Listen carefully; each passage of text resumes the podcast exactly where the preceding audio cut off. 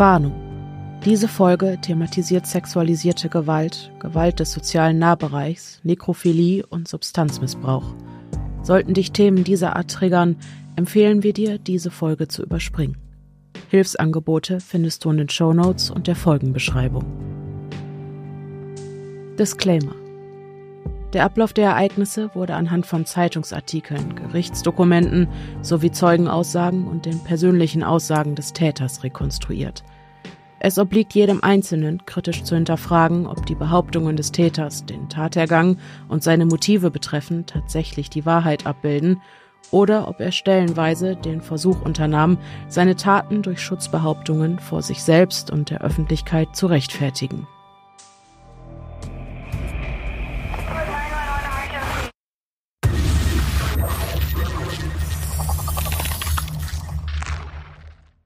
Hallo und herzlich willkommen zurück zu einer neuen Folge des Podcasts Stimmen im Kopf. Mein Name ist Denise. Mein Name ist Pia. Und, und wir, sind die Stimmen, die, die ihr gerade im Kopf habt. Heute in einem für uns vollkommen ungewohntem Setting. Total, aber so schön. Aber irgendwie ja. Mhm. Äh, wir hatten ja jetzt super lange viel vorproduziert und sind jetzt wieder in Time mit dieser Aufnahme. Und das heißt, ihr seid gerade mit uns in unserem Creator in, in unserem Creator-Gram. in unserem äh, Creator Glamp. Das heißt, wir treffen uns ja einmal im Jahr mit ganz vielen kreativen, freiberuflichen Menschen, äh, die uns äh, sehr am Herz liegen und fahren mit denen zusammen in ein großes Häuschen an der Mosel mit schönem Ausblick, ganz viel Natur, Sauna und aber auch immer ganz viel Arbeit im Gepäck. Mhm. Und äh, jetzt sitzen Pia und ich gerade in meinem Zimmer auf meinem Bett und äh, nehmen noch eben fix diese Folge auf. Genau. Ja. Und es ist lange her, weil wir ja so viel vorproduziert haben, dass wir aufgenommen haben. Mhm. Deswegen ist es auch wieder schön, hier zu sitzen und dieses Intro mit dir zusammen zu sprechen. Stimmt, das ist ja zuletzt im November. Mhm. Mhm. Genau. Bestimmt zwei Monate. Ja. ja. Äh, und genau, das ist jetzt also die erste Folge, wo wir wieder aktuell in der Zeit sind. Und ich habe zwar dieses Mal kein offizielles großes Qualitätsmanagement gemacht, jetzt auf Instagram oder so, weil, also, man findet ja auch irgendwann so ein bisschen seinen Weg und alles und weiß, wie man Dinge macht. Trotzdem habe ich für mich aber so ein bisschen reflektiert, so, okay, wie hat sich der Podcast im letzten Jahr entwickelt und bist du zufrieden damit oder gibt es was, was du ändern möchtest?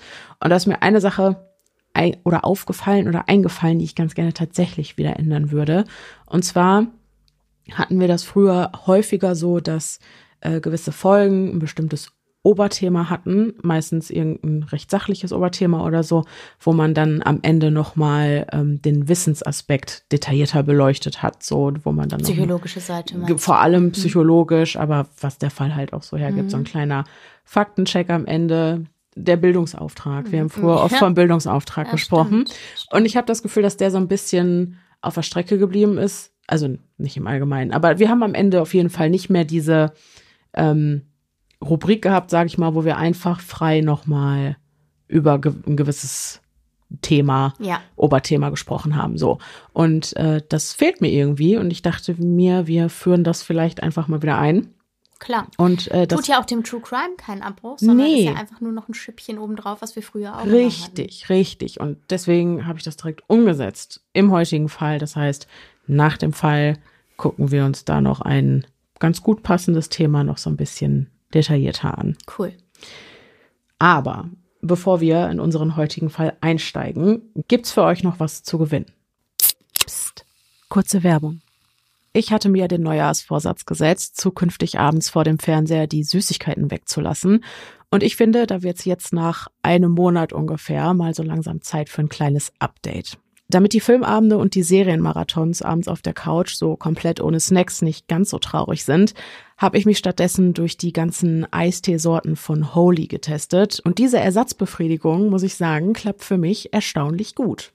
Holy ist ein junges Start-up, das es sich zur Aufgabe gemacht hat, Softdrinks wie Eistees, Energy oder Isodrinks mit maximalem Geschmack, aber ohne ungesunde Inhaltsstoffe wie Zucker, Taurin oder künstliche Aromen zu entwickeln und in den letzten Wochen ist Holy echt zu einem treuen Begleiter von mir geworden, den ich im Alltag nicht mehr missen möchte.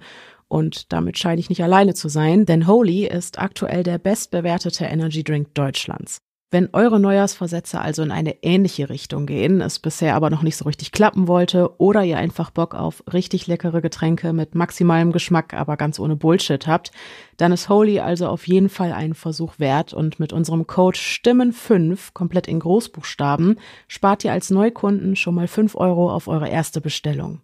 Gerade zum Testen und Ausprobieren würde ich euch das Starter Set Deluxe empfehlen. Das hatte ich anfangs auch.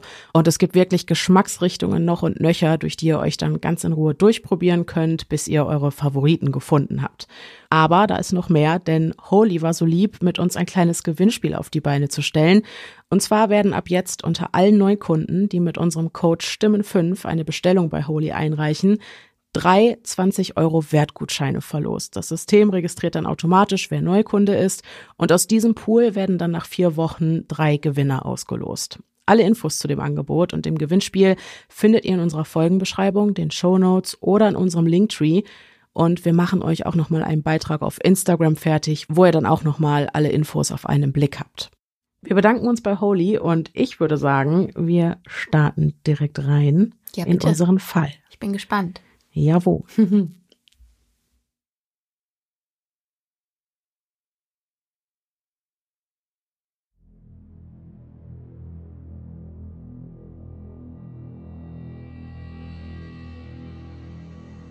Ich war draußen und habe Holz gehackt.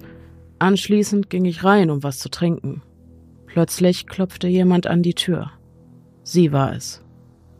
Jason Somerville. Donnerstag, 25. September 2008, Christchurch, Neuseeland. Die 28-jährige Tisha Laurie verlässt die Bower Tavern der Vorstadt New Brighton. Es ist ein ungewöhnlich lauer Tag mit milden Temperaturen für diese Jahreszeit. In ihrer Chicago Bulls Jacke und Blue Jeans macht sie sich auf den Weg zum Haus ihres Großvaters an der Hampshire Street im nahegelegenen Aranui.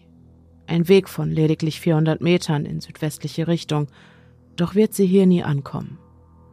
Gegen 11 Uhr am Morgen überquert die junge Frau den Avon River, bevor sie in die Wynoni Road einbiegt. Was genau sie dazu bewegt, nicht auf direktem Wege das Haus ihres Großvaters anzusteuern und stattdessen an die Tür eines Fremden zu klopfen, ist ungewiss. Doch wird ihr Peiniger zu einem späteren Zeitpunkt aussagen, dass die 28-Jährige sein Grundstück an der Ecke Hampshire Street und Wynoni Road freiwillig aufgesucht habe. Der Mann, der das Haus mit der Nummer 312 bewohnt, öffnet die Tür und Tisha tritt ein. Als Tishas Großvater später am Tag nach Hause kommt, fehlt von seiner Enkelin jede Spur. Seltsamer noch, Tisha scheint ihre Handtasche sowie ihr Handy zurückgelassen zu haben. Um für begrenzte Zeit etwas Abstand von ihrem 20 Jahre älteren Freund zu gewinnen, war sie für einige Tage bei ihrem Großvater untergekommen. Dass sich an ihrem Entschluss, dass etwas Abstand ihrer Beziehung guttun würde, etwas geändert haben könnte, ist dem älteren Herrn nicht bekannt. Allerdings ist seine Enkelin kein Kind mehr und inzwischen zu einer selbstbestimmten Erwachsenen herangewachsen. Also erstmal kein Grund zur Sorge. Doch ändert sich das mit Tischers Abwesenheit auf der Geburtstagsfeier ihres Großvaters am nächsten Tag schlagartig. Am 27. September 2008 erreicht Familie Laurie dann ein beunruhigender Anruf. Am anderen Ende der Leitung ist Tischers Freund. Auch er habe in den letzten 48 Stunden nichts von ihr gehört, geschweige denn sie erreichen können. Noch am selben Tag wird die 28-Jährige von ihrer Familie bei der Polizei offiziell als vermisst gemeldet. Kurz darauf führen die Beamten eine Tatortuntersuchung im Haus von Tischers Großvater durch. Der Ort, an dem Tischer von ihm zuletzt gesehen worden sein soll. Kriminalhauptkommissarin Virginia Lee Bass appelliert zudem an die Öffentlichkeit. Wir möchten so viele Informationen wie möglich erhalten, insbesondere ob und wann Tischer im Laufe der Zeit seit ihrem Verschwinden gesehen wurde. Wir machen uns zunehmend Sorgen um ihre Sicherheit. In der Hoffnung, auf diese Weise an relevante Informationen oder Hinweise zu kommen, führt die Polizei unter der Bevölkerung Christchurch stichprobenartige Befragungen durch. Am 5. Oktober 2008 sagt ein Anwohner der Wynoni Road in Aranui aus, dass er die Vermisste am Tag ihres Verschwindens zwar nicht gesehen habe, dafür aber wenige Wochen zuvor, als sie plötzlich an seine Haustür klopfte. Sie habe nach jemandem gefragt, bei dem es sich jedoch nicht um einen Bewohner des Hauses handelte. Die beiden seien ins Gespräch gekommen, hätten sich über den Immobilienmakler, den der Bewohner kürzlich mit dem Verkauf des Hauses beauftragt hatte, unterhalten, woraufhin Tischer eingetreten und die Treppe rauf in das obere Stockwerk gegangen sei.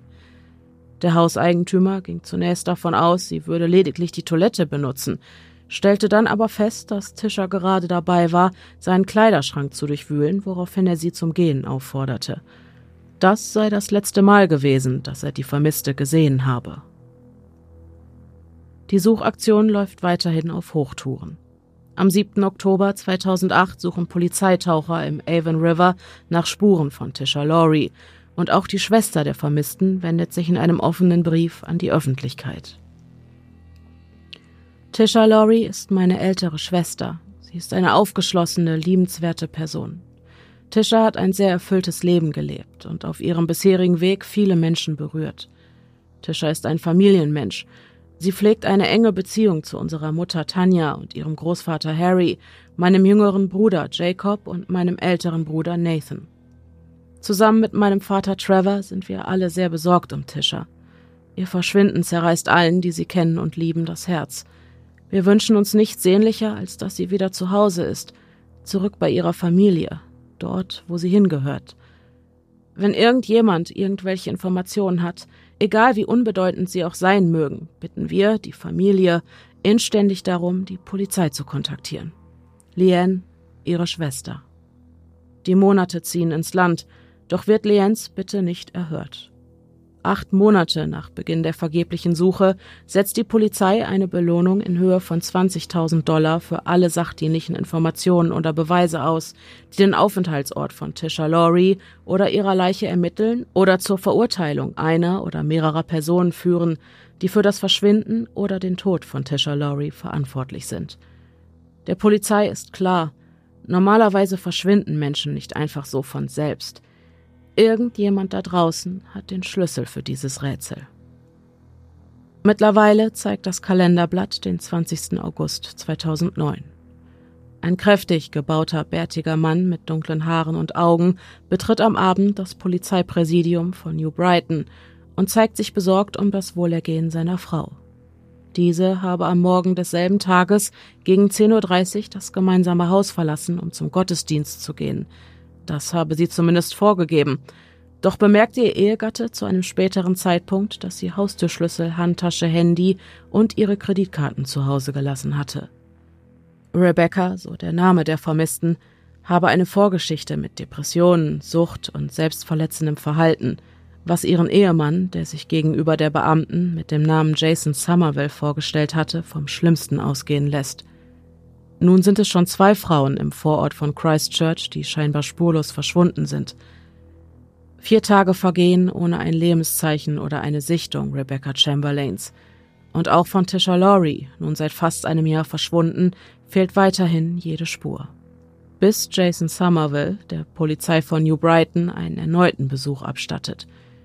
Dieses Mal setzt er die Beamten darüber in Kenntnis, dass jemand Rebeccas Brille sowie ihren Ehering in das Katzenklo seines Hauses gelegt habe. Der Polizist trifft daraufhin den Entschluss, sich für eine genauere Befragung mit dem Zeugen zusammenzusetzen.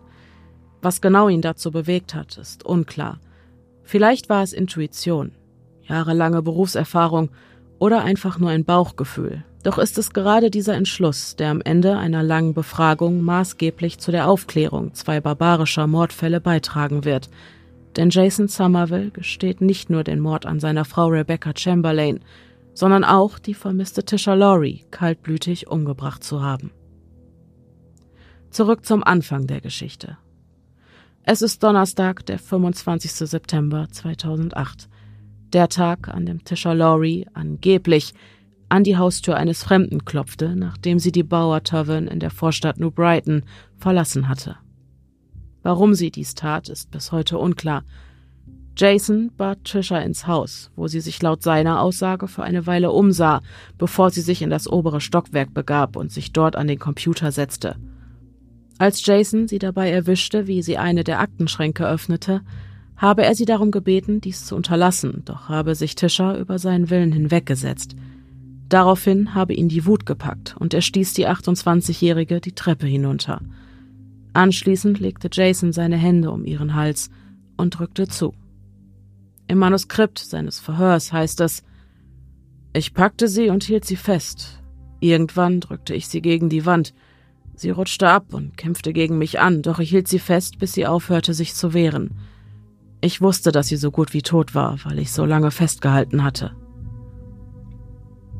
Erst als sich Tishas letzter Atemzug von ihren Lippen gelöst hatte, ließ Jason von ihrer Kehle ab. Erst dann sei ihm aufgefallen, dass sie eine große Menge Blut aspiriert hatte, welches ihr nun aus dem Mund lief. Jason ließ Tishas Leichnam daraufhin im Flur zurück, holte eine Unterhose seiner Frau und stopfte sie tief in den Rachen seines Opfers. Anschließend entkleidete er die leblose Tisha und verging sich an ihrer Leiche. Nach dem Akt verstaute er sein Opfer in einem Schrank unter der Treppe. Knapp eine Stunde nachdem Tisha Lowry sein Haus betreten hatte, verließ Jason den Ort des Geschehens und nahm an einem Treffen der anonymen Alkoholiker teil. Zurück zu Hause blieb ihm noch etwa eine Stunde, bis seine Frau Rebecca von der Arbeit heimkehren würde, also ließ er keine Zeit verstreichen. Er kehrte zum Schrank unter der Treppe zurück, wo er die Leiche seines Opfers zurückgelassen hatte.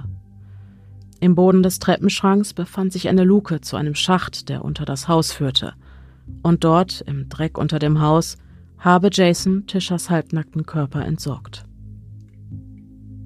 Anschließend sei er noch durch das Haus geeilt und habe alle Anzeichen, dass jemand außer ihm dort gewesen war und dass ein Kampf stattgefunden hatte, beseitigt. Seine Frau Rebecca kehrte gegen 15 Uhr in das gemeinsame Heim zurück, nicht ahnend, was für ein Schauspiel des Grauens sich in den letzten drei Stunden in ihren eigenen vier Wänden abgespielt hatte. Am nächsten Tag verließ Rebecca das gemeinsame Haus ein weiteres Mal, und wieder witterte Jason seine Chance. Er stattete Tishas Leichnam in dem beengten Schacht unter den Dielen seines Hauses einen weiteren Besuch ab, verging sich ein weiteres Mal an ihrer Leiche. Anschließend hob er ein kleines Grab aus, in dem er die sterblichen Überreste der 28-Jährigen sowie ihre Habseligkeiten verschwinden ließ. Für die nächsten elf Monate verlief das Leben im Haus mit der Nummer 312 an der Ecke Hampshire Street und Wynoni Road in geregelten Bahnen. Jason bestritt seinen Alltag, als wäre nichts gewesen, und Rebecca ahnte nicht, dass sie, im wahrsten Sinne des Wortes, eine Leiche im Keller hat und dass sie schon bald ein gleichermaßen grausames Schicksal ereilen würde. Es war ein gewöhnlicher Sonntagmorgen, der 20. August 2009, um genau zu sein – Jason und Rebecca lagen noch im Bett, als er Annäherungsversuche unternahm, die sie jedoch unterband. Nachdem Rebecca ihrem Mann zum wiederholten Male deutlich gemacht hatte, dass sie nicht in Stimmung sei, verließ dieser das obere Stockwerk und begab sich in die Küche, um Kaffee zu kochen, doch kehrte er kurz darauf in das gemeinsame Schlafzimmer zurück. Es folgte eine weitere Aufforderung zum Sex, die Rebecca abermals verneinte – Gegenüber des Polizisten gesteht Jason, dass der Grund für seine nun folgende Gewalttat der gewesen sei, dass er sich zurückgewiesen fühlte. Im Manuskript seiner Befragung heißt es, ich packte sie an der Kehle und hielt sie fest. Ich habe sie im Schwitzkasten geliebt. Ich bin einfach ausgerastet. Nach der Vergewaltigung ließ Jason seine bewusstlose Frau im Schlafzimmer zurück. Als er von seinem Toilettengang zurückkehrte, habe Rebecca noch immer regungslos auf dem Bett gelegen. Jason überprüfte ihren Puls, habe aber nirgends ein leichtes Pochen unter warmer Haut ertasten können. Rebecca Chamberlain war tot. Doch von Reue keine Spur. Stattdessen verging er sich auch an ihrer Leiche ein weiteres Mal, küsste sie anschließend auf die Stirn und, Zitat, verabschiedete sich von ihr. Danach sei er in Panik geraten. Jason zerrte Rebecca aus dem Bett und schleppte ihren leblosen Körper die Treppe herunter, wo er sie, genau wie er es mit Tisha getan hatte, unter dem Haus verscharrte. Im Blick zurück begegnet Jason seinen Taten mit Unverständnis. Ich verstehe nicht. Das sind zwei Leben, von denen ich weiß, dass ich sie nicht hätte nehmen sollen. Ich verstehe es wirklich nicht, denn das widerspricht allem, was mir beigebracht wurde. Etwa viereinhalb Stunden nach dem Mord meldete Jason Somerville seine Frau bei der Polizei als vermisst.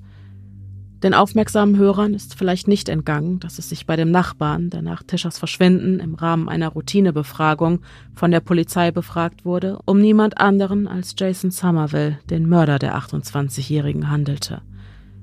Doch wer ist dieser Mann, der seine eigene Frau und die 28-jährige Tisha Laurie kaltblütig ermordete, sich anschließend an ihren leblosen Körpern verging und sie unter dem Haus hatte verschwinden lassen? Jason Paul Somerville wurde am 20. Januar 1976 in Christchurch als das erste von insgesamt vier Kindern geboren. Nach der Scheidung seiner Eltern im Jahr 1989 zog er im Alter von 13 Jahren gemeinsam mit seinen Geschwistern und seiner Mutter Rosemary in das 800 Kilometer entfernte Taupo, eine Stadt im Zentrum der neuseeländischen Nordinsel. Der Umzug zurück in die Heimat sollte die fortan alleinerziehende Mutter zurück zu ihren Wurzeln führen. Hier war sie aufgewachsen und hier lebten ihre Eltern bis heute. Sie engagierte sich in der örtlichen Kirchengemeinde, fand hier schnell Anschluss und wandte sich dem mormonischen Glauben zu. Doch sah sich die junge Mutter schon bald mit zunehmend größer werdenden finanziellen Herausforderungen konfrontiert. Jason besuchte derweilen die Taupo Mittelschule, bevor er auf die Taupo Nui Atia High School wechselte. Zwar hatte Jason vor dem Schulwechsel seine mittlere Reife erworben, doch tat er sich mit den Unterrichtsinhalten schwer, und auch im Umgang mit seinen Mitschülern hatte er so seine Probleme. Er wies große Lerndefizite auf, galt als Analphabet und wurde von seinen Klassenkameraden als langsam beschrieben, gehänselt und gemobbt. Manchmal reagierte er auf diese Angriffe gewalttätig. Das berichtet zumindest eine ehemalige Mitschülerin von Jason in einem Interview mit der Zeitung The Press, welches am 30. Januar 2010 mit dem Artikel Eine Geschichte von Armut, Mobbing und Wut veröffentlicht wurde. In diesem heißt es, ich bin nicht stolz darauf, aber auch ich habe ihn gehänselt. Alle taten das. Eines Tages packte er mich dann im Aufenthaltsraum der Oberstufe am Hals und drückte mich gegen eine Wand. Es waren fünf Jungs nötig, um ihn dazu zu bringen, von mir abzulassen. Es finden sich Berichte darüber, dass Jason bereits in jungen Jahren ein Schädel-Hirntrauma erlitten habe, was zu seinem späteren devianten Verhaltensweisen geführt haben könnte. Ein Erklärungsansatz, der zu einem späteren Zeitpunkt auch von Somervilles Strafverteidiger zu seiner Verteidigung vor Gericht angeführt werden wird. Es lässt sich jedoch nicht sicher sagen, ob und wenn ja, welchen Einfluss die sowohl psychischen als auch physischen Traumata aus seiner Kindheit auf seine weitere Entwicklung inklusive seiner späteren Taten hatten. Sicher ist nur, dass Jason, wahrscheinlich ausgelöst durch den Unfall, bereits im Teenageralter an Epilepsie litt. Die Hypothese, dass jeder Täter zu einer gewissen Zeit seines Lebens selbst Opfer war, sieht sich im Fall Jason Somerville abermals bestätigt. So soll er während dieser bewegten Jahre seiner Jugend einst selbst ein Opfer sexualisierter Gewalt gewesen sein. Genauere Umstände dieser Tat sind jedoch nicht bekannt. Welche Auswirkungen dieser Vorfall allem Anschein nach auf Jasons Psyche und damit auch auf sein Verhalten hatte, zeigten die nächsten Jahre. So durchlebte Jason Zeugenberichten zufolge während seiner Adoleszenz eine Phase, in der er selbst zum Voyeur wurde und seine damalige Nachbarin mit einem Fernglas in ihren eigenen vier Wänden beim Umziehen beobachtete und ihr nachstellte. In den frühen 90er Jahren beendete Jason Somerville seine schulische Laufbahn und hielt sich fortan mit gelegentlichen Aushilfsjobs oder Arbeitslosengeld über Wasser. 1995 verdiente er dann genug Geld, um sich ein kleines Grundstück an der Scannell Street, etwa einen Kilometer vom Zentrum Taupors entfernt, zu kaufen, wo er bis zur Jahrtausendwende lebte. Über diese Lebensjahre von Jason ist nicht viel bekannt, doch erreichte einen neuseeländischen True Crime Podcast namens True Crime Neuseeland am 5. Oktober 2019 einen Erfahrungsbericht einer Zeugin, die vorgibt, mehr über Jasons Verbleib in den späten 90er Jahren zu wissen.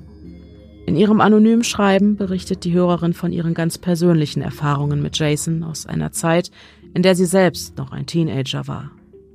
In ihren Schilderungen heißt es, Jason besaß ein Haus an der Ecke Scannell Street. Mein Bruder wohnte nur drei Türen weiter und meine Freunde trafen sich wiederum regelmäßig in Jasons Eckhaus mit seinem Bruder. Dieser warnte uns immer, dass Jason ein wenig komisch zu anderen, insbesondere jüngeren Typen war und dass wir uns von ihm fernhalten sollten. Seine Mutter habe ich auch ein paar Mal getroffen. Sein Bruder war der normale von beiden und hatte sogar zeitweise einen richtigen Job, aber die meisten Leute, die dort abhingen, waren allesamt Schulabbrecher. Ich war 16, als ich dort war. Das alles muss so zwischen 2001 und 2003 gewesen sein. Ich würde Jason als eine sehr ruhige Person beschreiben, selbst wenn er trank. Auf mich wirkte er ganz und gar nicht dumm oder einfach gestrickt, eigentlich sogar ziemlich clever, was sich immer mal wieder in seinen Äußerungen bestätigte. Er war sehr höflich. Ich ging jeden Tag dortin. Jason hatte in diesem Haus ein eigenes Zimmer. Von den anderen, die Tage und Nächte dort verbrachten, hatte er nie erwartet, dass sie Miete zahlen. Ich glaube, ihm gefiel der Gedanke, dass all diese jungen Leute mit ihm in diesem Haus wohnten.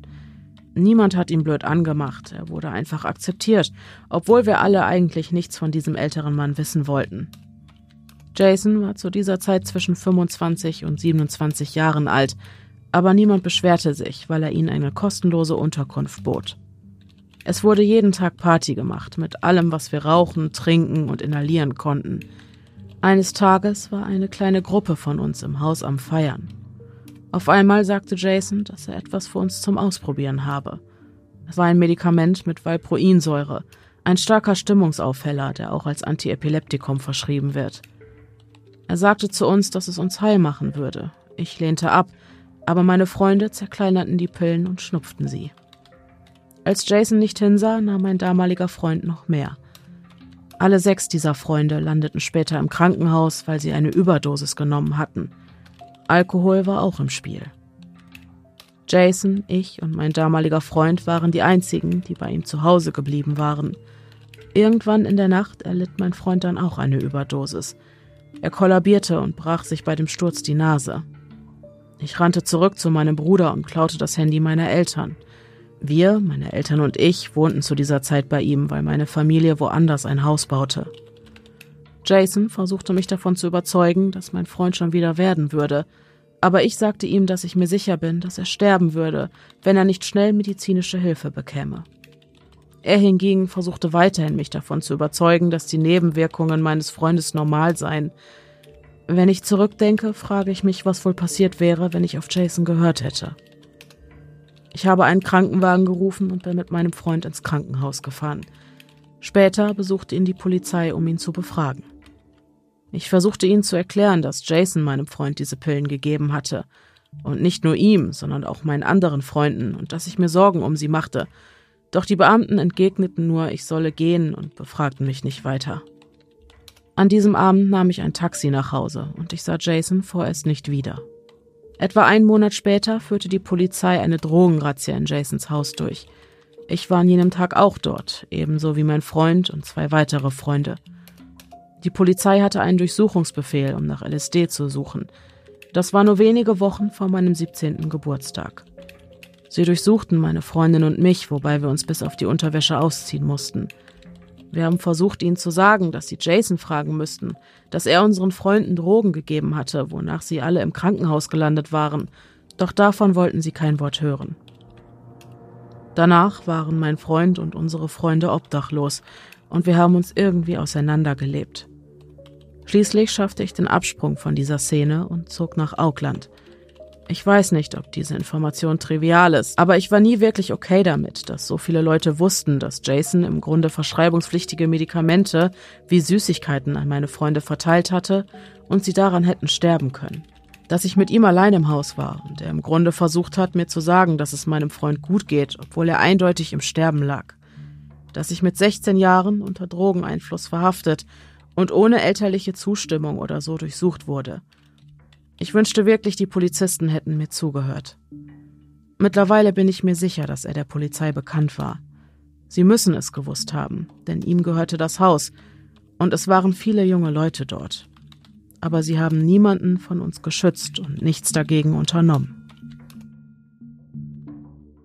Auch wenn es denkbar ist, dass Jason Somerville, zeitlebens ein Außenseiter, zu jedem Preis versuchte dazuzugehören und junge Menschen an sich band, indem er ihnen einen Ort zum Feiern, ein Dach über den Kopf und Drogen bot, so lässt sich der Wahrheitsgehalt dieses Zeugenberichts von unserer Seite aus unmöglich überprüfen. Es obliegt also jedem selbst, diese Aussage in den Kontext des Ganzen zu setzen und sich eine eigene Meinung zu bilden. Offiziell führte Jason Somerville jedenfalls für mehrere Jahre ein Leben unter dem Radar, bis die Polizei im Jahr 2002 einige Beschwerden von Frauen aus der Gegend rund um Taupor erreichte, in denen es hieß, Somerville sei in alte Muster verfallen und habe ihnen nachgestellt.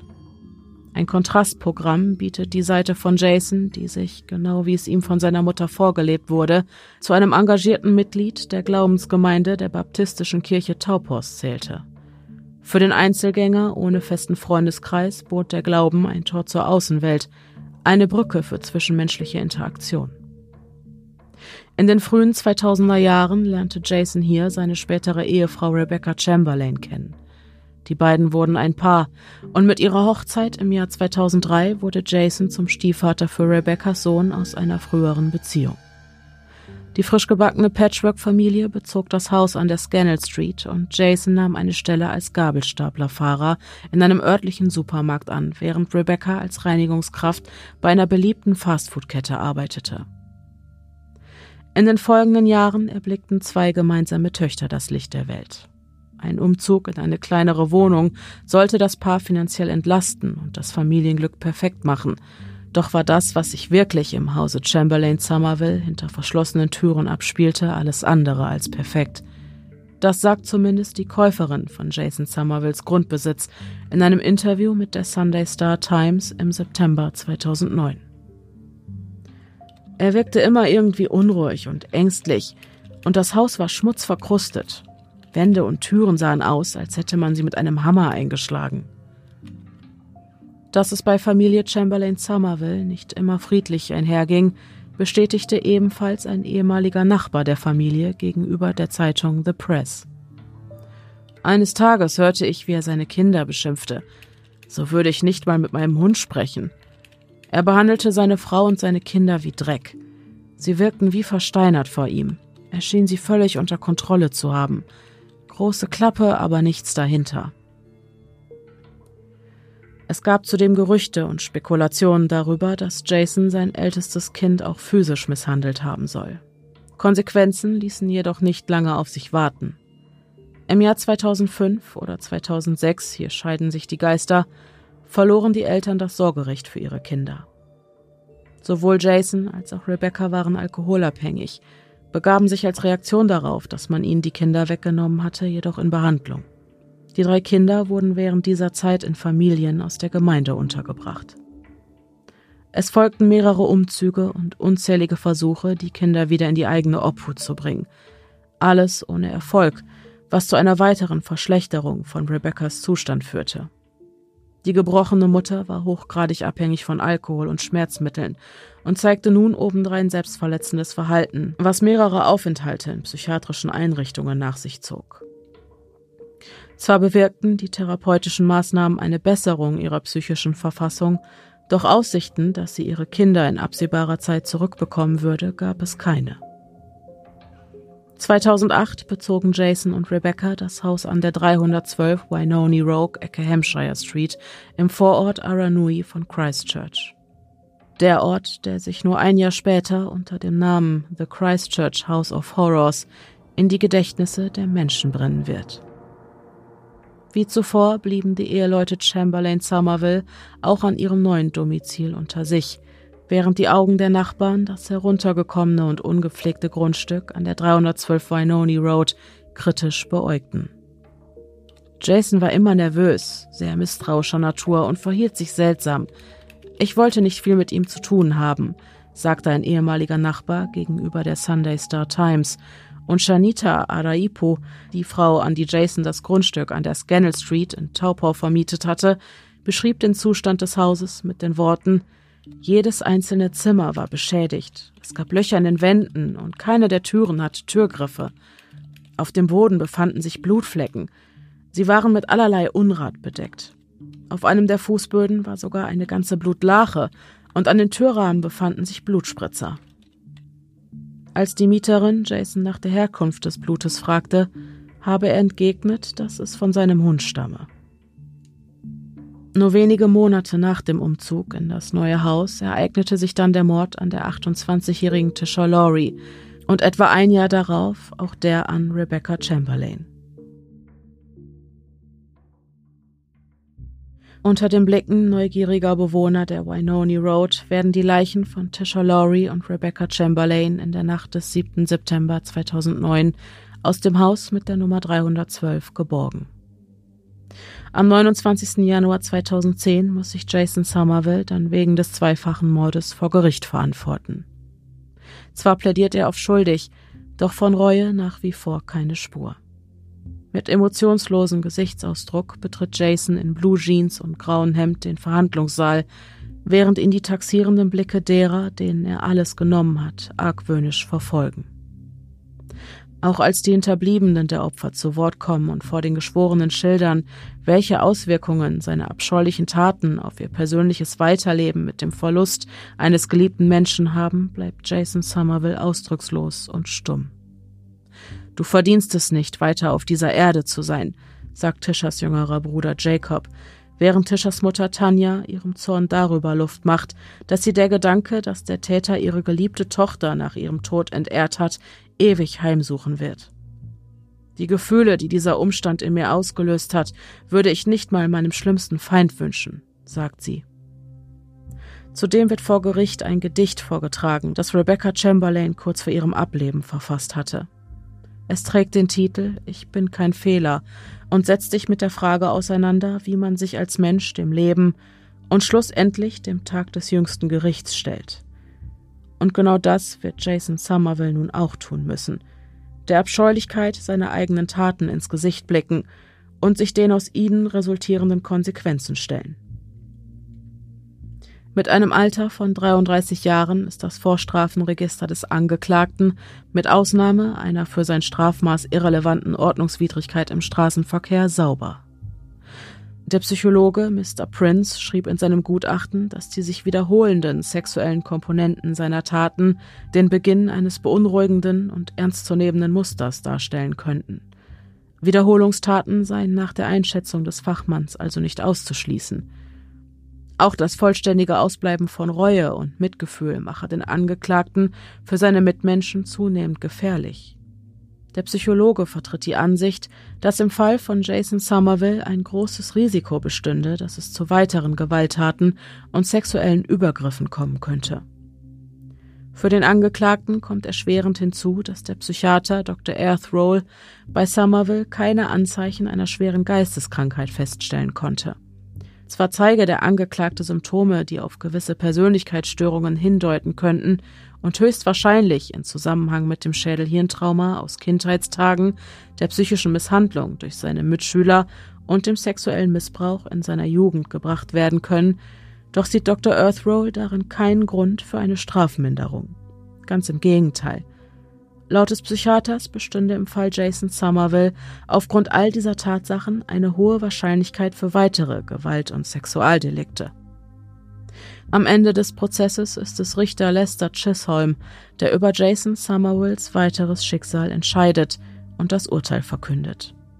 In seiner Urteilsverkündung heißt es, zum jetzigen Zeitpunkt und auf der Grundlage der mir vorliegenden Informationen bin ich der Ansicht, dass die folgenden Faktoren auf eine erhebliche Gefahr für die Allgemeinheit hindeuten, wenn sie in Zukunft entlassen werden.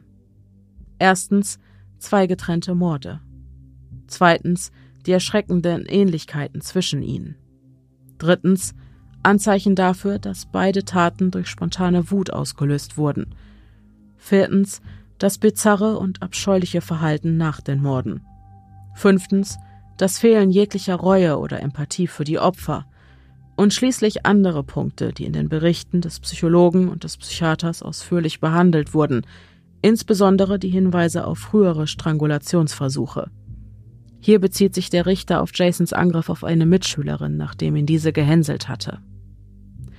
Am Ende des Prozesses wird Jason Somerville zu einer lebenslangen Freiheitsstrafe verurteilt. Aktuell ist der Doppelmörder im Hochsicherheitsgefängnis Per Morima in Auckland untergebracht. Das Haus an der 312 Wynoni Street, das von den Bürgern Taupors das Christchurch Haus des Horrors getauft wurde, wurde in den Wochen nach der Aufklärung der Morde zur Zielscheibe der Wut der Bevölkerung. In der Nacht auf den 24. September 2009 wurde das Gebäude in Brand gesetzt und größtenteils von den Flammen zerstört. Nach dem Abriss der Ruine, ein halbes Jahr später, wurde auf dem Gelände ein Park, das White Ribbon Reserve, errichtet. Die weiße Schleife ist in Neuseeland seit 2004 ein Zeichen der Solidarität gegenüber Frauen und Männern, die Gewalt des sozialen Nahbereichs erlebt haben. Wir versuchen, Gewalt mit dem Ziel zu erinnern, sie künftig vermeiden zu können, erklärt Rachel Fonotia, die Managerin des Aranui Community Trust am 3. November 2014 auf der White Ribbon New Zealand Website.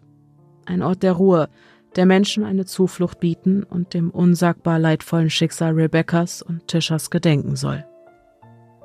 Rebecca Chamberlain wurde am 12. September 2009 in Taupor beigesetzt. Ihr Gottesdienst fand am selben Ort statt, an dem sie ihrem Peiniger nur sechs Jahre zuvor das Ja-Wort gegeben hatte. Tisha Laurie wurde am selben Tag im Rahmen einer privaten Zeremonie beerdigt. Insgesamt erwiesen mehr als 500 Gäste den beiden Frauen die letzte Ehre. Sechs Monate nachdem Tanya Laurie ihre eigene Tochter zu Grabe tragen musste, spricht sie mit dem Magazin The New Zealand's Woman Weekly und erinnert sich an ihre letzte Begegnung mit Tisha. Sie hielt meine Hand und sagte, dass sie mich liebt. Ich bin so gesegnet, dass dies die letzten Worte waren, die meine Tochter zu mir sagte. Ich weiß diese Worte so sehr zu schätzen. Somerville hat mir meine Tochter genommen, aber meine kostbaren Erinnerungen, die kann er mir nicht nehmen.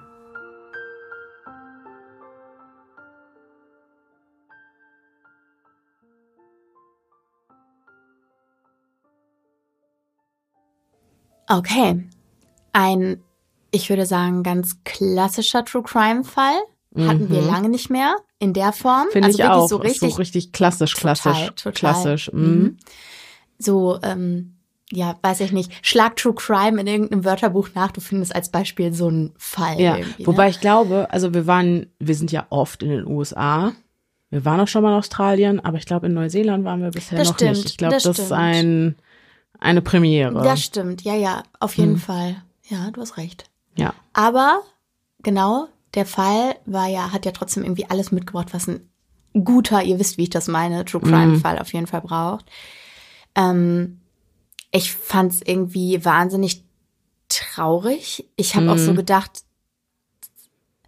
es hatte auch wieder diesen zur falschen Zeit am falschen Voll. Ort. Aspekt. Also bei gerade diese 500 Meter Strecke einfach ja. nur, die das erste Opfer Tischer hätte ja. zurücklegen müssen und irgendwie. Ja. Ich muss auch sagen, deswegen hatte ich auch den Disclaimer am Anfang gemacht. Ich kaufe dem Herrn nicht ab, dass sie freiwillig das Haus aufgesucht oder da einfach reingegangen das ist und sich da aufgehalten hat. Und auch Schränke durchsucht Eben, das kaufe so? ich ihm, um ehrlich zu sein, nicht so ganz ab, wenn ich ehrlich bin. Also und man weiß es nicht. Das ist alles nur, deswegen richtig. der Disclaimer am Anfang, ne, das ist alles nur aus das, was er gesagt hat, genau. Täters, ne? Ja, da war ja niemand anderes bei und ähm, was wirklich passiert ist, man, also oder ob wirklich was anderes passiert ist, weiß man nicht. Man nee, ah, nee, okay. nee. Nur ich finde, also ich finde es so ein bisschen schwierig. Also ich kann es mir nicht vorstellen, warum sollte ein junges Mädel das tun? Mhm. Vielleicht unterstelle ich da auch was Falsches, aber mhm. ne, ich, also ich kann es auch nicht wissen. Niemand kann das wissen, weil da niemand bei war, außer Täter und Opfer. Mhm. Aber deswegen würde ich einfach, äh, oder habe ich nochmal darum gebeten, diese Aussage so ein bisschen kritisch zu mhm. hinterfragen. Aber ja, ich glaube auch letzten Endes war sie irgendwie zur falschen Zeit am falschen Ort. Mhm. Und das hat, trägt natürlich eine große Tragik und dann noch am Ende mit mit dem Statement von der Mutter und so. Und ich finde, dieser Fall veranschaulicht auf jeden Fall nochmal extrem, was das für die Angehörigen bedeutet. Total. Der Opfer. Ja. Gerade auch mit dem Prozess und so, mhm. wie viele Seelen an so einer Tat noch dranhängen. Mhm. So. Naja, es ist halt mit dem Opfer nicht getan. Mhm. Ja. Das ist echt richtig, richtig krass. Aber ich fand es auch ehrlich gesagt, das mit der Frau war auch super perfide. Mhm. Also auch so das darzustellen wie so eine Überreaktion mhm. und dann hupsi, mhm. upsi, also so kam es mir halt irgendwie ja. vor, ne? Ja. Habe ich halt leider umgebracht. Danach habe ich, äh, also mhm ich kann es ja gar nicht aussprechen. Mhm. Und dann habe ich mich noch mit einem Kuss auf die Stirn von ihr verabschiedet. Ich finde auch ganz seltsame. Das ist eine komische Rückblick. Geschichte. Ja, ja, das ist halt die Sache. Deswegen, glaube ich, ist es auch so komisch. Deswegen kann man sich auch nicht vorstellen, dass er die Wahrheit gesagt hat. Mhm. Weil es alles so total konstruiert wirkt. Das stimmt. Und irgendwie ganz stimmt, wenig realistisch. Ich so. finde auch, also ich habe so null Zugang zu dieser ja, genau. Tat bekommen. Ja, auch nicht zu ihm. Ja, auch nicht zu ihm, mhm. weil das halt alles so, so, du guckst da drauf und denkst dir, was ist da eigentlich mhm. passiert? Und so auch diese, so gar kein Motiv mhm. und selbst auch nicht so wirklich viel Motiv aus ihm heraus, genau. außer dass er vielleicht auch ähm, im Jugendalter und während seiner Entwicklung schon immer mal so äh, leichte voyeuristische Phasen hatte und so. Und ja, also genau, ich habe da auch wirklich nicht so. Das finde ich halt komisch. Den oh. Zugang, das stimmt. Das könnte daran liegen, dass es einfach wahnsinnig konstruiert Klingt. wirkt. Ja, so. insbesondere weil man halt so Rahmenfaktoren, wie du schon sagst, Motive mhm. und sowas, mhm. irgendwelche Beweggründe, irgendwas, ja. du kannst halt nichts greifen, sondern ja. es ist einfach so alles ein großes so Affekttaten Upsi. Einfach, ja, genau. genau. Und dann ist, mhm. dann ist es halt über mich gekommen. Ja. Nicht, dass die nicht auch passieren nee, nee, oder klar. so, aber. Aber das ist doch, also oft sind doch auch so die, die, die Trigger mhm. sind doch gar nicht da. Also nicht, dass ich jetzt nicht unterstellen will, dass sowas ausreichen kann, aber stell dir vor, es wäre wirklich so gewesen. Die Sache mit dem Aktenschrank mhm. da, die, die, wo, und er hat sie gebeten, das zu lassen. Mhm. Ja, und Stimmt, dann, dann rastest du so aus, ja, ja. dass dir so ein Upsi passiert, um ja. jetzt nochmal das blöde Wort zu sagen, aber. Das stimmt. Und mit der Frau doch auch so. Ja. Ja, du hast vollkommen recht. Vielleicht Super ist es, merkwürdig. Ich konnte es nicht benennen, hm. was ich da für ein Problem mit hatte, aber. Einfach ein großes Hä? Also ja, ja. genau. Einfach wie so oft, äh, warum? Ja, ja, so. natürlich.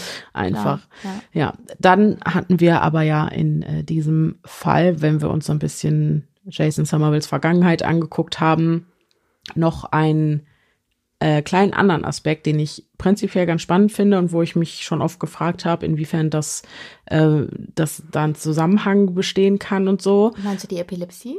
Ja noch weiter davor, mhm. und zwar ähm, Wesensveränderungen, insbesondere kriminelles Verhalten nach Schädel-Hirntraumata. Durch den Unfall. Genau, mhm. durch einen Unfall zum Beispiel. Also ne, gibt es da einen Zusammenhang und äh, wurde das, also es wurde mit Sicherheit genauer untersucht und mhm. äh, jetzt weiß ich es ja, wurde es, weil ich genau zu diesem Thema einen sehr interessanten Artikel vom Ärzteblatt entdeckt habe.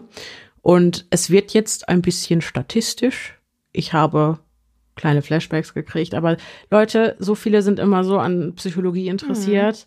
Es wurde so oft gewünscht. Es wurde so oft gewünscht, mehr Psychologie. Da müssen wir jetzt auch Statistik machen. das ist die Sprache der Psychologen. Aber ich glaube, es ist ja auch am Ende der Folge. Das heißt, wer jetzt abschalten mag, kann das ja machen. Aber es wird bestimmt Aber nee, es ist auch wirklich spannend. Ja. Und ich habe es natürlich runtergebrochen und vereinfacht. Also keine Sorge. Wir machen jetzt kein Mathe, aber ein paar Zahlen haben wir doch. Also, in der Regel verlaufen Schädelhirntraumata komplikationslos und die Patienten erholen sich dann auch innerhalb von wenigen Wochen oder Monaten von der Verletzung. Doch kann dieses Trauma, das die meisten unter dem Begriff Gehirnerschütterung kennen, weil nichts anderes ist ah, es, mhm. in seltenen Fällen bleibende Schäden hinterlassen, die zu subtilen Veränderungen im Charakter führen, was dann wiederum zu einem gesteigerten kriminellen Verhalten führen kann. Das ist zumindest die Hypothese, die es in diesem Artikel zu untersuchen galt, also in dieser Studie. Und laut der Kohortenstudie, die im Canadian Medical Association Journal im Jahr 2016 veröffentlicht wurde, ist es so, dass Probanden, die im jungen Erwachsenenalter ein Schädelhirntrauma erlitten haben, etwa 2,5 Mal häufiger eine Haftstrafe im Gefängnis absitzen. Und das ist eine Beobachtung, die geschlechterunspezifisch hm. zu sein scheint. Beziehungsweise geht aus der Studie sogar hervor, dass mehr Frauen nach einem Schädelhirntrauma straffällig werden als Männer. Das fand ich ganz spannend. Ne? Im ja. Allgemeinen werden Straftaten von Frauen ja seltener begangen als von Männern, aber bei allen straffälligen Probanden, bei denen ein vorangegangenes Schädelhirntrauma zu beobachten war, scheint dann halt das Risiko infolgedessen straffällig zu werden, bei Frauen höher zu sein als bei Männern. Das ist super spannend. Ja. Mhm. Warum? Keine Ahnung. Okay. ja gut, ich meine, das kannst ja auch schlecht. Woher willst du die Begründung nehmen? Du ja. wahrscheinlich weitere Studien dranhängen. Ist eine Beobachtung. Vielleicht ist genau. es auch ein Zufallsbefund. Ne? Aber ja. es ist interessant. Mhm. Ist auf jeden Fall aufgefallen bei dieser Studie. Von insgesamt 77.500 jungen Erwachsenen, alle im Alter zwischen 18 und 28 Jahren, mit einem Schädelhirntrauma in der Vorgeschichte, mussten in einem Zeitraum von 14 Jahren insgesamt 402 Personen oder eben 0,5 Prozent eine Haftstrafe absolvieren. Im Vergleich dazu wurden unter den 1,5 Millionen Personen der gleichen Altersgruppe, bei denen kein Schädelhirntrauma bekannt war, nur 3330 Menschen, also 0,2 Prozent straffällig. Aus diesen Beobachtungen ergibt sich ein um den Faktor 3,26 erhöhtes Risiko, straffällig zu werden, wenn ein vorangegangenes Schädel-Hirntrauma vorliegt. Und dieses diese Hazard Ratio, also der Faktor, der die mhm, Wahrscheinlichkeit mhm. angibt, dass ein bestimmtes Ergebnis innerhalb eines definierten Zeitraums eintritt, sank dann nach weiteren Analysen, bei denen nochmal mehrere Faktoren berücksichtigt wurden, auf den Faktor 2,5.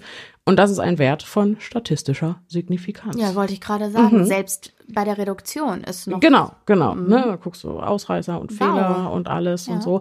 Aber Achtung, das ist nämlich wieder ein super schönes Beispiel dafür, dass Korrelation nicht gleich Kausalität bedeutet. Denn es ist durchaus möglich, dass Menschen, die aufgrund ihres impulsiven Verhaltens zu Kriminalität neigen, auch ein erhöhtes Risiko haben, sich ein Schädel-Hirntrauma naja, zuzufügen. weil sie impulsiver sind und Richtig, und unvorsichtiger. Ja. Genau, das ist so ein bisschen die Frage, was zuerst da mhm. war, die Henne oder Spannend. das Ei. Man mhm. weiß es nicht. Das lässt sich halt schwierig zurückverfolgen. Aber die Ergebnisse dieser Studie ließen sich ähm, so oder so ähnlich auch in anderen Studien reproduzieren.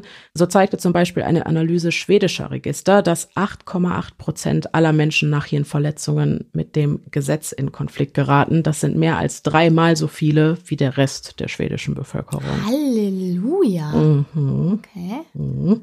Und dann habe ich mich gefragt, okay, mag so sein, aber wie lässt sich dieses Phänomen erklären? Also wenn es denn wirklich ein Ding ist. Was mhm. ist genau die Ursache dafür? Und da habe ich Folgendes gefunden. Also doch was gefunden dazu. Ja, ja, doch, doch. Also Spannend. Also nicht, warum das okay. bei Frauen und Männern nee, dann ja, da genau, auf einmal, genau. das weiß ja, ich ja, nicht. Klar, aber verstehe. generell wollte ich wissen, okay, aber was passiert denn da im Gehirn, dass dann auf einmal, mhm. ne, mhm. so, auch hier wieder der Disclaimer, aber ich glaube, ihr wisst mittlerweile, dass das niemals unsere Absicht ist. Nicht jeder Mensch, der sich mal den Kopf gestoßen hat oder ein Schädelhirntrauma hatte, wird kriminell. Ah, ganz kurze Frage, hattest du mal eine Gehirnerschütterung? Nee, noch nie. Okay. Ich Aber ich bin auch kein impulsiver Mensch. Nee. Ich bin sehr vorsichtig. Ja, das stimmt. Okay. Ich hatte tatsächlich auch noch ja. eine. Okay.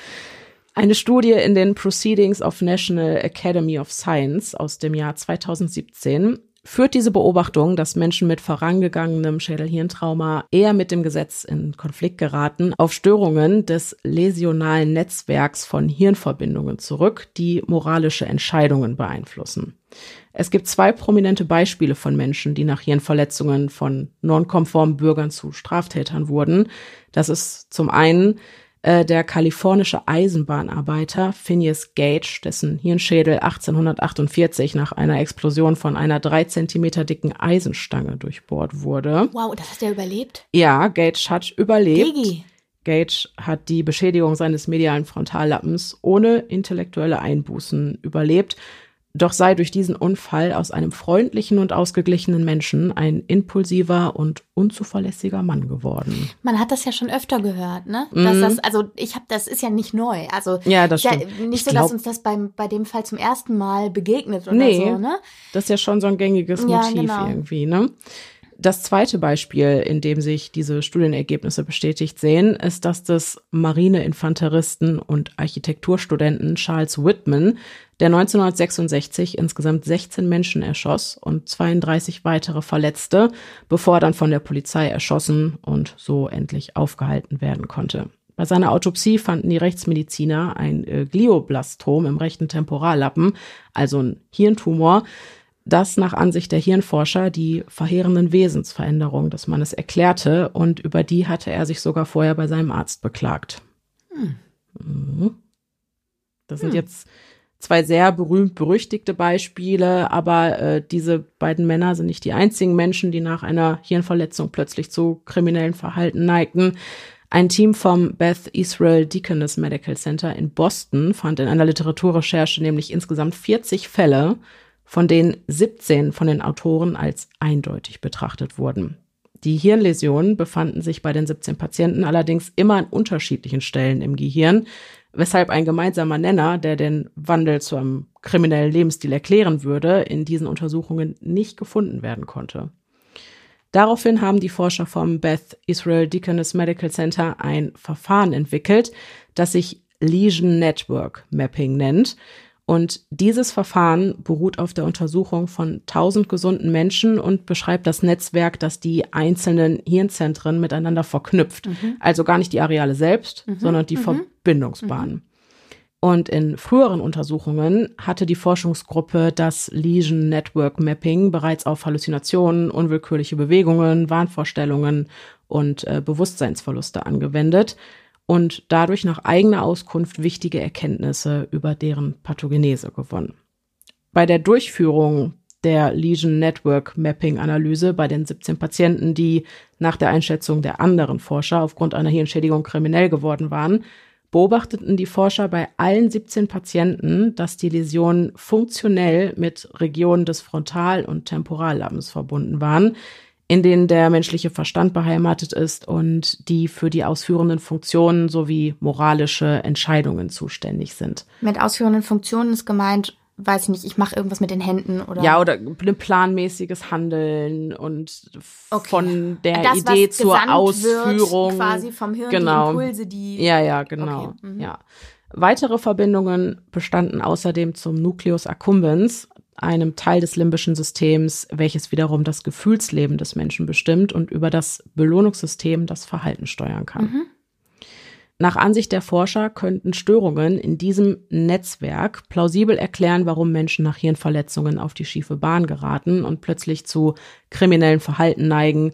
Und diese Theorie konnten sie in einer anschließenden Analyse von 23 Fällen, in denen sich die Autoren nicht vorher nicht ganz sicher waren, ob die Hirnverletzungen tatsächlich das kriminelle Verhalten mhm. ausgelöst haben, dann auch bestätigen. Also das heißt, es ist gar nicht die Beschädigung eines einzelnen Hirnareals, sondern die äh, Beschädigung der Verbindungen dazwischen. Genau, der, ne-, des Netzwerks. Ist wie, wie ein verstopfter Strohhalm oder so. Dann ja, ist nicht das, also verstopfte Regenrinne scheinbar. Ja, so. ja, ja, beziehungsweise ich glaube, das ist dann nicht Beschädigung eines bestimmten Areals, sondern die Zusammenarbeit verschiedener Areale, okay. die muss gestört das, sein. Also wie als ob das als, das geht kaputt und dann kommt nicht mehr das erwünschte Ergebnis dabei raus, sozusagen. Ja, so stelle ich es mir ja, vor. So ich, also ich bin keine Hirnforscherin. Ja, genau. Bin ich weit von entfernt. Ich wahrscheinlich sowas auch nicht sagen, aber für den Laien. Ich habe gerade überlegt, wie man sich das so vorstellen könnte. Mhm. Ja, okay. Mhm.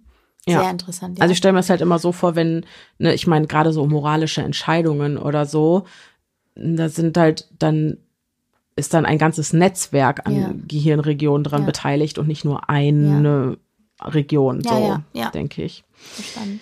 Aber auch äh, an dieser Theorie- und Erklärungssache gibt's wieder einen Haken, denn die äh, retrospektive Analyse von insgesamt 40 Fällen, die die Forscher selbst nur aus der Literatur kannten, lässt laut des Forschungsleiters Fox keine Rückschlüsse über den quantitativen Einfluss von Hirnläsionen auf die Kriminalität in der Gesellschaft zu, was heißen soll, Hirnläsionen allein machen Menschen vermutlich nicht zu Straftätern. So.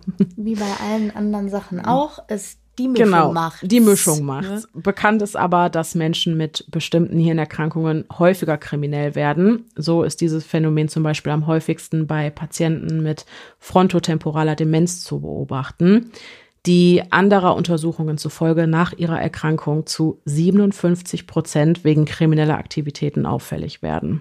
Das übrigens ist mir vorhin auch eingefallen. Ich, das da wollte ich, genau, da mhm. wollte ich noch mhm. drauf zu sprechen kommen. Das ist nämlich echt so, du kannst, also jetzt mal unabhängig von kriminellen Aktivitäten, ne? Aber ich, ich habe schon mehrere demenzkranke Menschen gekannt, die mhm. auch nah an mir dran waren. Und es gibt zwei Möglichkeiten. Entweder die werden die weichsten Menschen der Welt, also so mhm. habe ich es erlebt, mhm.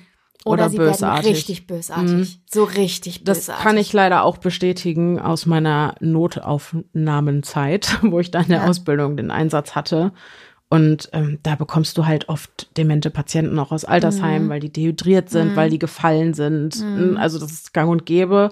Und da hast du auch, also wirklich, ja, demente Menschen, die, die mhm. wissen nicht mehr wirklich, ne, wo sie sind, was los ist, aber die wirken fast fein damit. Mhm. Also das sind dann, genau. die sind in ihrem eigenen Film von damals. Also ich, ich hatte mal eine Omi, die mich die ganze Zeit gefragt, ja, und dann kommt der Bräutigam gleich und so. Also immer so mhm. Die Sache, ne, aber das war eine ganz liebe und dann hatte ich da aber auch ganz andere, wirklich, die wirklich mhm. bösartig waren. Ja. Ja. Aber auch bei Frontallappenverletzungen beträgt dieser Anteil 14 Prozent. Und der Frontallappen, nochmal kurz zur Erinnerung äh, und zur genaueren Erklärung, der spielt eben eine Rolle bei beim Planen, beim Treffen von Entscheidungen, bei der Bedürfnisbefriedigung, beim Multitasking und der ist wichtig für Aufmerksamkeit, Konzentration, Empathie und soziale Fähigkeiten. Und ja, wir wissen ja mittlerweile zur Genüge, dass ein Mangel an Empathie oft mit einem höheren Risiko, Risiko mit dem Gesetz in Konflikt zu geraten ich einhergeht. Gedacht, der Frontallappen ist zuständig für alles, was einen guten Freund ausmacht. ja, aber wenn du überlegst, jetzt auch so evolutionär, das ist ja der Bereich, der sich mit zuletzt entwickelt ja, hat ja. beim, ne, ja, also das ist so dieses, der weiterentwickelte Mensch. Das zivilisierte. Das zivilisierte, planendes mhm. Handeln mhm. und so logisches mhm. Denken, ja. Also wichtig, dieser Bereich, schützet eure Stirnen, wenn ich bitten darf. Aber ja, mhm. genau deswegen es ist es sehr einleuchtend, dass wenn da was im Argen liegt, dass das eben auch mit einem erhöhten Risiko der Kriminalität zu verfallen einhergeht.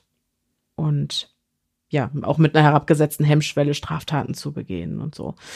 Ja, das war äh, ein kleiner Exkurs. Das war super spannend. War das spannend? Mega spannend. Konnte man dem folgen? Cool. Ja, auf jeden Fall. Also ich war voll dabei. Ich fand das halt auch nochmal super spannend mit diesen extremen Fallbeispielen jetzt von den beiden ja, Patienten. Ähm, na, einmal das mit der Eisenstange und ja. dann mit dem Glioblastom.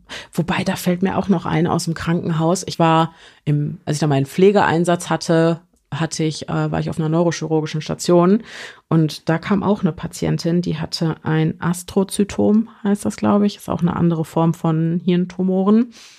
Und dann wurde die eingeliefert und die war auch eher so drauf wie eine von den Gemeindemenzkranken. Mhm. mhm nach der OP mhm. ausgewechselt. Mhm. Ganz anderer das Mensch. Ist so krass. Das, das ist aber so ja krass. tatsächlich auch etwas, was inzwischen auch in der Popkultur Einzug erhalten hat. Ne? Es gibt ja, ja Bücher, ja klar, es gibt ja Thriller, wo Leute sich verändern durch Kopfverletzungen und also das ist ein total, also ein gängiges total Motiv gängiges mittlerweile. Motiv auf jeden Fall, auf jeden okay, Fall. du bist, glaube ich, was das also Literatur, Popkultur, ja? Ehrlich, ja, total. Also das ist, ist dann finde ich, wurde es Zeit, dass wir Ding. mal drüber gesprochen Total. haben. Total. Sag mal, hast du eigentlich, da fällt mir jetzt gerade ein, das ist ein bisschen random, aber hat man es mit dem Kopf zu tun auf jeden Fall. Hat man bei euch früher auch immer gesagt, boah, der hat ein Loch im Kopf, wenn jemand hingefallen ist und dann hat's geblutet oder so? War das bei euch auch so ein ganz schlimmer, geflügelter Begriff? Weil ich letztens mit meinem Mann drüber gesprochen und der sagte auch, boah, ja, ein Loch im Kopf, ein Loch im Kopf. Ja, also Loch im Kopf klingt dramatisch, ja, ne? Klingt, Dafür, dass, aber ich finde auch Platzwunde klingt auch dramatisch. Ja, aber ein Loch im Kopf, habt ihr das als Kinder, war das nicht so? Habe ich ein Loch im Kopf, wenn du dich irgendwie, äh, es war so ein. Boah, ich erinnere mich dunkel, aber ich bin mir nicht sicher. Okay, Leute, habt ihr Löcher im Kopf? Ich dachte jetzt kurz, das wäre früher so ein Spruch, so hat der ein Loch im Kopf, nein, so nach dem Motto, hat er so nicht mehr nein, alle. Nein, nein, überhaupt nicht, sondern tatsächlich bei so Verletzungen. Kinder tun sich halt oft weh. Ja. Also ich nicht, ich war immer sehr vorsichtig, aber, aber ich kannte viele Kinder, die sich oft wehgetan haben. Und dann war es halt immer so, äh, bla, Loch im Kopf, war mhm. halt so ein geflügelter Begriff irgendwie krass, ja, ich muss da nochmal in mich gehen. Ich kann mich gerade, also ach, so dunkel dämmert's da irgendwo, aber ich bin auch nicht die Person, die sich super gut an ihre frühen Kindheitstage erinnern kann, muss ich sagen. Ich bin da sehr vergesslich. Aber äh, ja, ihr könnt ja mal Rückmeldung geben, ob ihr dieses, diese Redewendung kennt, ob, ob, ihr da, ob ihr eine banale Kopfverletzung auch direkt ein Loch im Kopf genannt habt, was einfach übelst schlimm ist. Und ihr könnt natürlich auch ähm, Rückmeldung geben, ob ihr diesen kleinen Infopart am Ende einer Folge, ob der für euch einen Mehrwert bietet ob ihr ihn schätzt oder ob ihr euch denkt, boah, ist Lava in den Sack und stellen mir vor die Tür. Dann mache ich es wahrscheinlich trotzdem weiter, ne? weil ich das vielleicht brauche für meinen Sense of Purpose. Ey, aber ehrlich. Aber ihr könnt auch ausmachen. Mir hat es gut gefallen. Und, und du sitzt find, mir gegenüber. Ich bin ja. jetzt diejenige, die hier zuhört und ich fand. Aber du bist mir auch wohlwollend gesinnt. Ich hoffe, alle anderen auch, Leute. Ja. Also bitte. Ja, ja, ja, Aber das ist so, wie wenn man, das, wenn das eigene Baby schreit, nervt es nicht so. Ja, ja. Sagt man doch. Vielleicht ist es ungefähr so damit ja. zu vergleichen. Ja. Ach so. Das, was du sagst, ist mein eigenes Baby. Also ich bin dann quasi hier ja, jetzt dein eigenes Baby. Baby. Ja, ja, schön. Gut. Und nein, aber ich finde, und auch jetzt, weil der Fall ja, also ich fand den Fall schon schwermütig, ich fand ihn auch sehr derbe. Ja. Irgendwie, und dann ist er so, auf dem traurigen Fuß geendet. Mhm. Soll er ja auch, ist ja auch schlimm, aber so finde ich, kommt schon mal ein paar Fakten noch draufschütten. Genau, dann kann man noch ein paar Fakten draufschütten, dann kommt man vielleicht auch noch mal so ein bisschen raus, wieder in so einen etwas sachlicheren Mut und kann dann danach vielleicht besser abschalten. Und viele hören uns ja eh zum Einschlafen. Yes. Ich meine, was gibt's Besseres als Statistik zum Einschlafen? Ja, Moment, ich fand das wirklich. Äh, nein, ich sag's nicht nochmal. Ich, okay. glaube, ich fand's okay. sehr spannend. Okay, okay, gut. Das freut mich sehr. Dann habe ich das nicht umsonst äh, gemacht. Gut, dann äh, hoffe ich, dass euch das auch gefallen hat, dieser kleine Exkurs. Und dass wir uns beim nächsten Mal wieder hören. Aber Achtung, ich wollte noch kurz was sagen. Ach, ja? ich, ich noch nicht abschalten. Stopp. Ähm, da ist mir noch eingefallen, apropos Schädel ein Fun, also da haben wir eben, nee, gestern im Glam drüber gesprochen und dann ist uns aufgefallen, dass wir das, glaube ich, nie im Podcast geteilt haben, diese Geschichte. Ja, Apropos Schädelverletzungen. Das ist der perfekte Spot. Ja. Ich hoffe, jetzt sind noch Leute da. Ja, ich hoffe Aber auch. ich krieg das Schnitt, Denise regelt. Äh, auf jeden Fall. So, apropos Schädel. Ihr wisst ja, ähm, unser Cover ziert ein MRT-Bild und das haben wir auch auf unseren Merch gepackt und so. Und es ist so, dass ich damals den Podcast ja ohne viel Vorbereitung und sehr spontan gestartet habe. Und äh, in der Mangelung einer Alternative, ich brauchte ein Cover und hatte zu der Zeit aber auch gerade ein Schädel-MRT. Die haben nichts gefunden, alles schön und so. Falls jemand doch was findet auf dem Bild, dann bitte Bescheid sagen. Aber die Ärzte haben gesagt, die Radiologen haben gesagt, alles fein. Aber auf jeden Fall hatte ich dann da dieses, dieses MRT-Bild und dachte so, ja, True Crime, Psychologie, ein bisschen was Unheimliches. Ja, passt doch. Nimmst du das MRT von deinem eigenen Schädel als Cover. Und äh, ja, ein kleiner Fun Fact für euch. Also, dass diesen Schädel, den ihr da seht, das ist in fact meiner, das ist mein Gehirn ist fast ein intimer Moment. Ja, finde ich nämlich auch. Ich wollte das Wort auch gerade verwenden. Ja, ja. Ihr habt sehr, sehr intime Einblicke in Denise Schädel. Genau, ihr habt sehr äh, in mein Innerstes könnt ihr blicken. Mhm. Und äh, genau, wir haben uns gefragt, ob wir diesen Fun Fact jemals mit euch geteilt haben, weil alle, also für mich war das so, ja, natürlich ist das mein Schädel, wessen sonst? Und alle so, was, das ist dein Schädel? Das musst du sagen. Jetzt wisst ihr es. Und wenn ihr den nächsten Schritt gehen wollt, was diese intime Verbindung angeht, dann guckt mal auf Stimme im Kopf.store. Wow. Weil da gibt's nämlich einen Hoodie, wo dieser Schädel hinten drauf gezeichnet ist. Not dann kann man, lie, und den habe ich auch selber gezeichnet. Ich habe ihn gerade an. Genau, Pia sitzt gerade vor mir. Ich wohne da drin. Ja, das stimmt. Du findest ihn sehr bequem. Ja. ja. du machst sehr viel Werbung. Ja. In dem, du bist eine laufende Litfaßsäule, so. aber in schöner. Ja, danke. Etwas weniger rund. ja. Ach ja. Okay. Ja, genau. Und äh, ja, genau. Also auf Stimmen im Kopf.store, kurz hier ähm, unverschämte Eigenwerbung, da findet ihr auch besagten Hoodie mit einem Ebenbild meines Schädels von mir gezeichnet. Ja. Okay, jetzt haben wir es aber wirklich. Ich hoffe, dass wir uns in der nächsten Folge wieder hören. Bis dahin, bleibt, bleibt sicher. sicher. Es ist gefährlich da draußen.